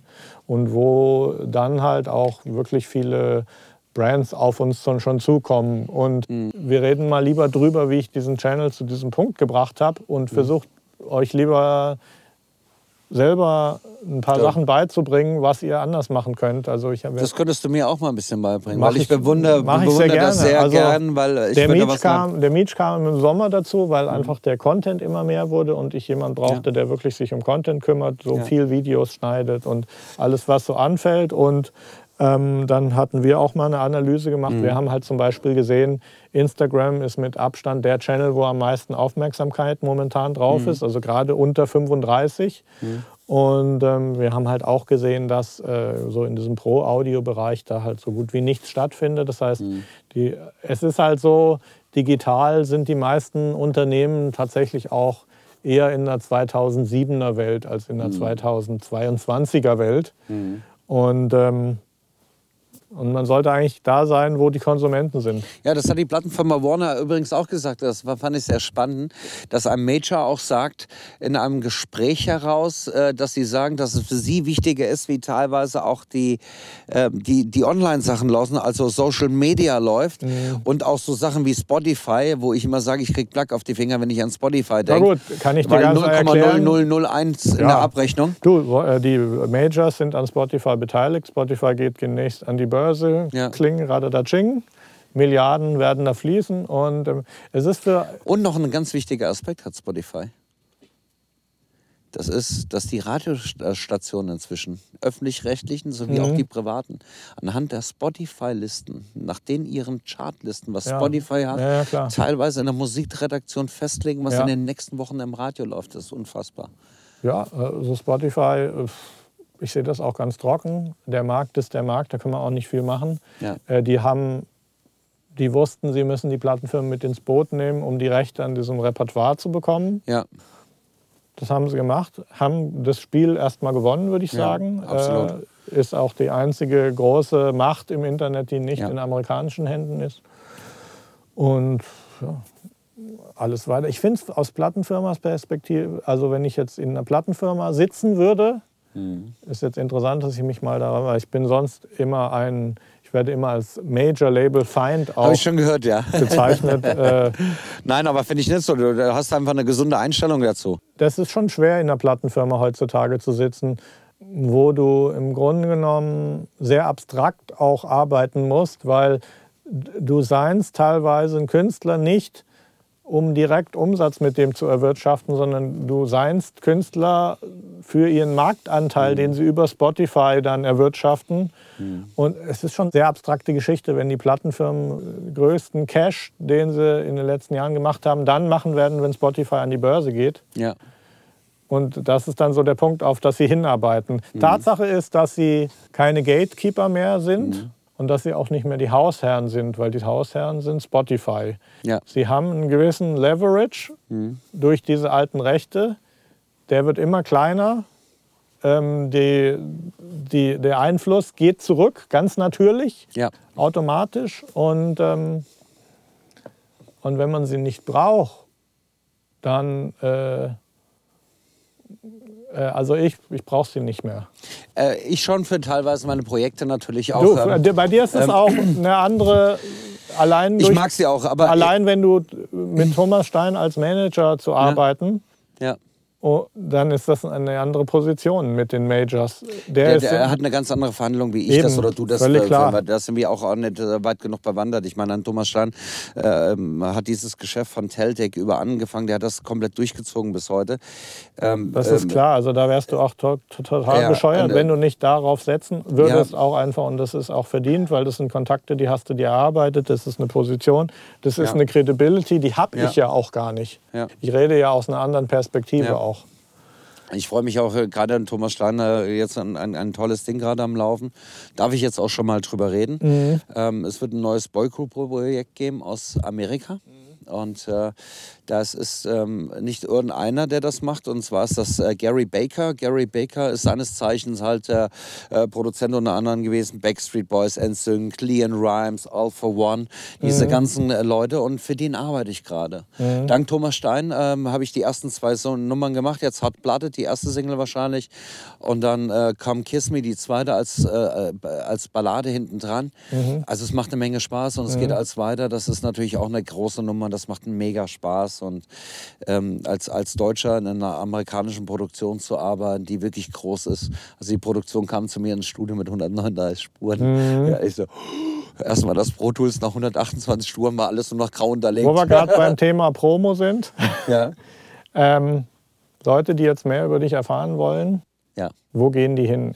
Also die können mich entweder können sie mich verfolgen oder abonnieren, wie man das auch nennt, ja. äh, unter Kai Soffel. Mhm. Oder natürlich gibt es auch die DJ-KC-Seite und äh, hat man die Punkte weggenommen, also einfach vier Buchstaben in einem durch. DJ-KC. Also DJKC. Das DJKC. DE oder com? Äh, nö, nee, also da habe ich auch noch eine Seite. Also auf Facebook habe ich eine DJ KC so, gefällt mir Facebook, Seite. ja, und da äh, sind Kai die Links. Als, ja, als, genau. als, als, als, als äh, äh, Mensch natürlich auch, den man gerne abonnieren kann. Ich habe leider 5000 voll, also da muss man wirklich abonnieren. Ähm, dann gibt es natürlich auch noch eine, ähm, zwei ähm, Homepages. Das ist einmal die dj-kc.de oder kc-frankfurt.de. Mhm. Das sieht man auch mit den ganzen Künstlern, mit denen ich so arbeite und mit denen ich so rummache. Jetzt auch gerade äh, aktuell liegt Mark Keller jetzt an. Äh, es wird wahrscheinlich auch Richtung Grönemeyer was geben. Mhm. Ähm, da, da sind wir gerade, ich arbeite gerade mit Costa Cordalis, macht neue Kiki Cordalis, das Nosi Katzmann-Album haben wir gemacht mit Stefan Kahne. Äh, Herzgold mache ich gerade, Alexandra Katharina, eine Song für die Frankfurter, nee, nicht für die Frankfurter, und zwar ein, ähm, die Stiftung heißt junge Erwachsene mit Krebserkrankungen. Habe ich sogar schon von gehört. Ja, machen ja, wir gerade einen Charity-Song. Ja. Ähm, DJ KC gibt es gerade wieder was Neues. Ähm, äh, The Force gibt es was Neues mit Peter Ries zusammen, gibt es was Neues mit äh, Nosi Kanzler, mache ich gerade ein Dance-Projekt, das ist gerade am Laufen. Äh, gestern Abend habe ich mich noch mit äh, Sascha Goldberg äh, unterhalten, den hatte ich letzte Woche noch getroffen. Das ist der, der den, äh, der Frankfurter, der den Film jetzt gemacht hat, Testosteron, der nächstes Jahr in, in die Kinos kommt. Ähm, da werde ich, sind wir gerade dabei, etwas zu machen. Also es sind an ganz, ganz vielen Ecken und mhm. Kanten da am machen. Ich glaube, äh, es geht im Januar schon wieder los. Wir haben jetzt schon ähm, wieder 16 insgesamt, 16 Acts die mit Veröffentlichung schon fertig in den Startlöchern mhm. stehen, die mhm. ab Januar dann auch losgehen. Februar kommt das neue Kane Katzmann Album, Icy Science. Ähm, also es ist, rabbelt in jeder Richtung. Tom Keller machen wir gerade aktuell. Mhm. Auch äh, da machen wir was Neues. Dann äh, Mark, äh, Mark Keller machen wir. Tom Keller ist ein, äh, ist ein Liedermacher aus der, aus, aus der Pfalz mit Feinritt Artmann ist so eine Crunch-Rock-Geschichte über Nosi Katzmann. Ähm, äh, die anonymen Gitarristen machen wir nächstes Jahr etwas mit. Ähm, also aus jeder Richtung. Mark Keller, sein Sohn, machen wir auch, der heißt Aaron. Mhm. Das sind wir gerade was am machen. Also es sind ganz, ganz viele. Cornelia Patzelberger, die Sängerin von Tabaluga, äh, machen wir jetzt gerade. Da mache ich für Warner meine erste Geschichte jetzt also gerade. Also 2018 ist schon halb ausgebucht. Ist zu. Bis Ende des Jahres bin ich mhm. dicht. Also es geht nichts mehr. Wir sind völlig zu. Wir arbeiten schon mit zwei Studios und Partnerstudios sind ja auch die Dolphin Studios, auch die äh, in Mörfelden noch mhm. für uns mitarbeiten. Der Hubert Nietzsch, ein ganz, ganz lieber Kollege von mir, der auch für, viel abnimmt an Arbeit, weil wir, äh, laufen wirklich voll an Schlag. Gut. Dank des tollen Teams um mich herum. Dann finde ich, das war ein ganz guter Abschluss. Äh, dann würde ich sagen, jetzt schon, können wir gleich noch mal ausbaldowern, wie wir jetzt noch irgendwie was essen oder trinken können. Ja.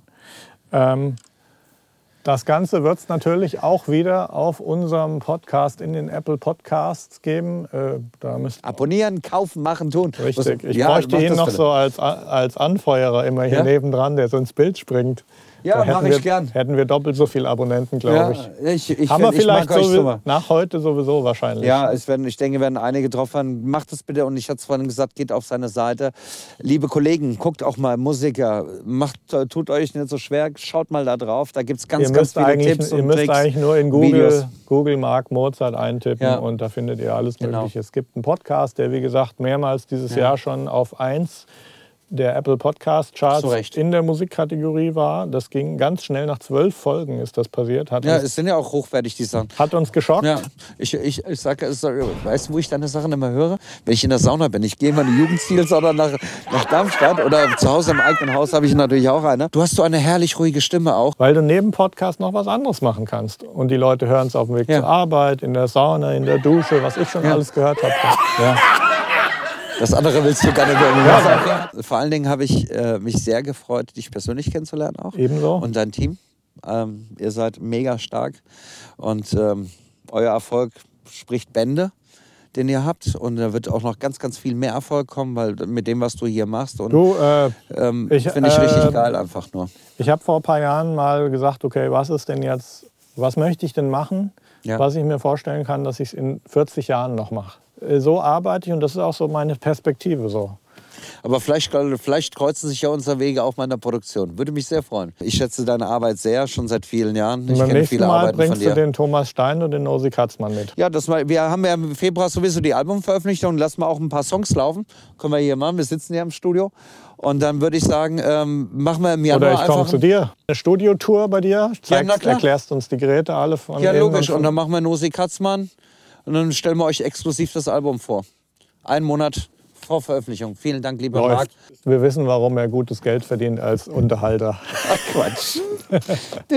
Dankeschön. Ciao.